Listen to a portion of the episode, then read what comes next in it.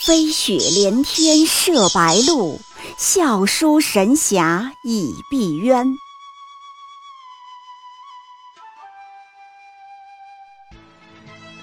如果说古龙的小说像冰水，越喝越觉得心寒，写透了人情凉薄；那么金庸的小说就像烈酒，起初苦涩艰深，入口醇厚，回味无穷。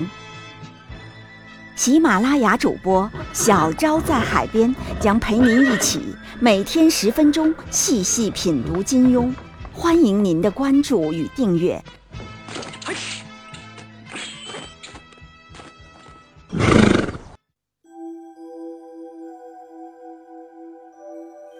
第十四集：金庸高手们最适合参加的奥运项目。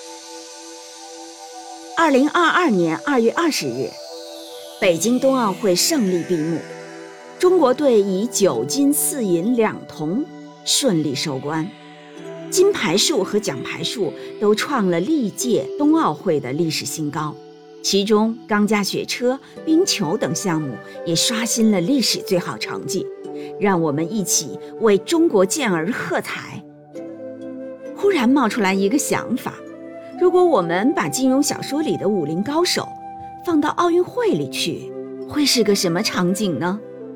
那么我们这一期就来个好玩的，说一说老爷子笔下的高手们最适合参加的奥运会项目，比如黄蓉玩体操、裘千仞打水球之类的。那么我们一个挨一个解说一下看看。一郭靖。举重，举重这个项目其实就适合郭靖，他天生就长了个举重冠军的脸，圆圆钝钝的，看起来就力气很大。一个在蒙古长大的孩子，顿顿手撕牛羊排呀，吃啥补啥，吃进补进，一个江南小子愣是被补成了举铁大哥。再说回郭靖举重这事儿，他在书里也练过手。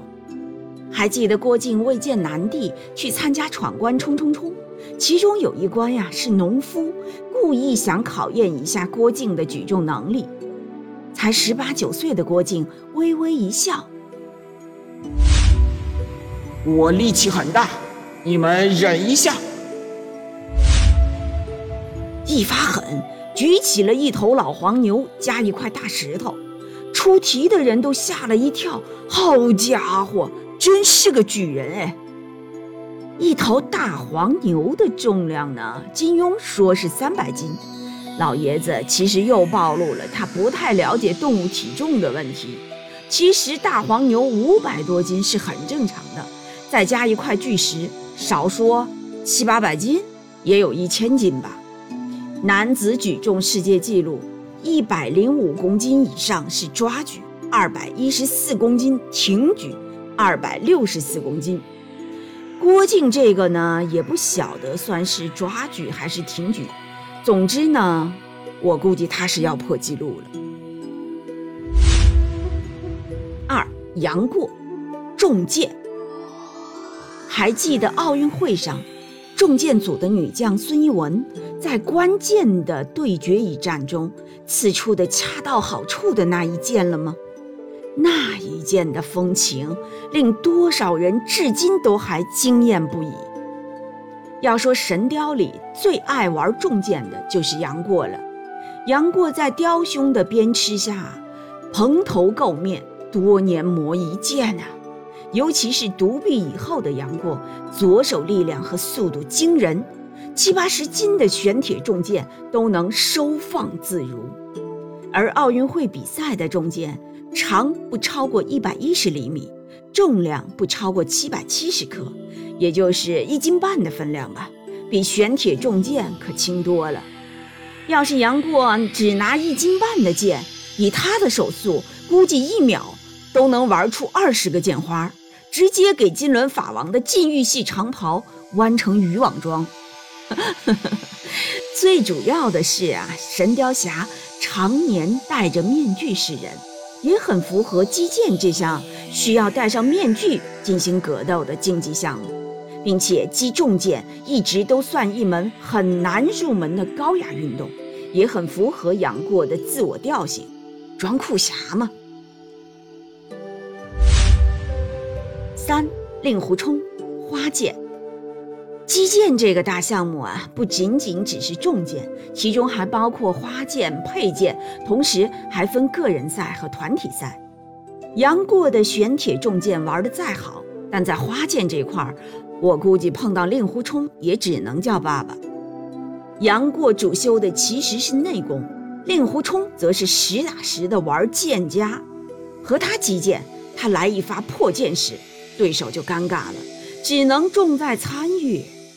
看这谁能玩得过？他玩个人，别人得玩团体才能对得上。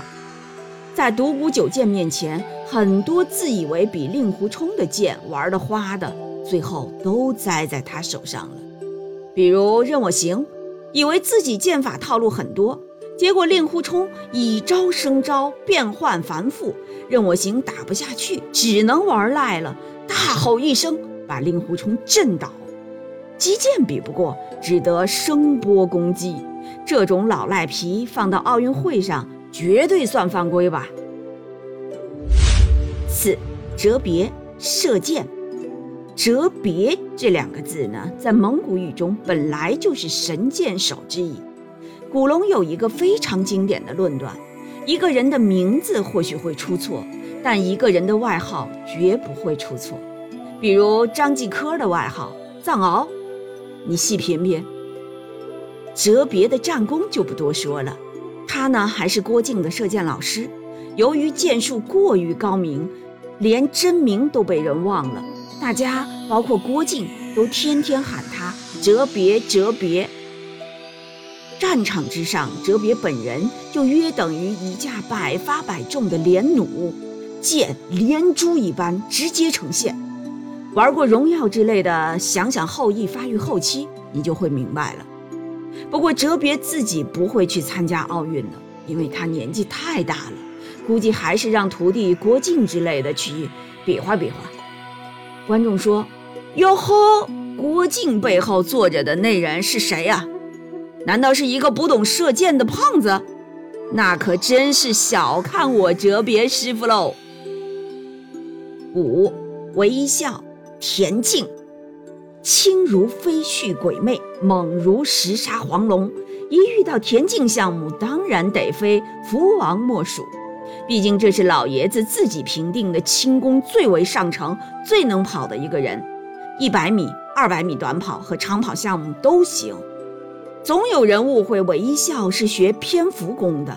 甚至连李连杰那版里，直接就把韦一笑恶搞成了一只圆月下的人形大蝙蝠。其实啊，人家是叫轻易蝠王，重点在轻易，也就是说练轻功的。他的轻功已经到了来去无踪的地步，进敌营就像进自家厕所一样随意，把人家衣服脱了，在汗衫上写字，写完了再给人家穿上，都神不知鬼不觉。一旦猛起来，踢得黄沙飞扬，一路滚滚向北。其他的所有选手，哪怕是狠如灭绝师太，都不得不跟在后面一路吃灰。要是宋青书也有这等轻功，偷看峨眉女侠洗澡时，应该就不会被莫七叔发现了吧？六黄蓉艺术体操。黄蓉身形灵动，长得又美貌无比，练起体操来不仅动作到位，还让人赏心悦目啊！她有一套武功叫做逍遥游，一使起来就像一只玉燕在飞翔，实在太适合去奥运会上比一比艺术体操。再加上落英神剑掌之类的家传武功，像书上说的，四方八面都是掌影。真如桃林中狂风忽起，万花齐落一般，妙在姿态飘逸，宛若翩翩起舞，拿金更是稳了。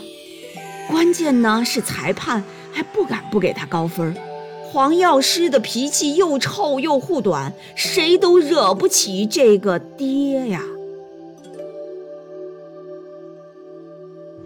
七欧阳锋、周伯通、黄药师三人篮球。这届奥运会让三人篮球广为人知。金庸小说里谁最适合？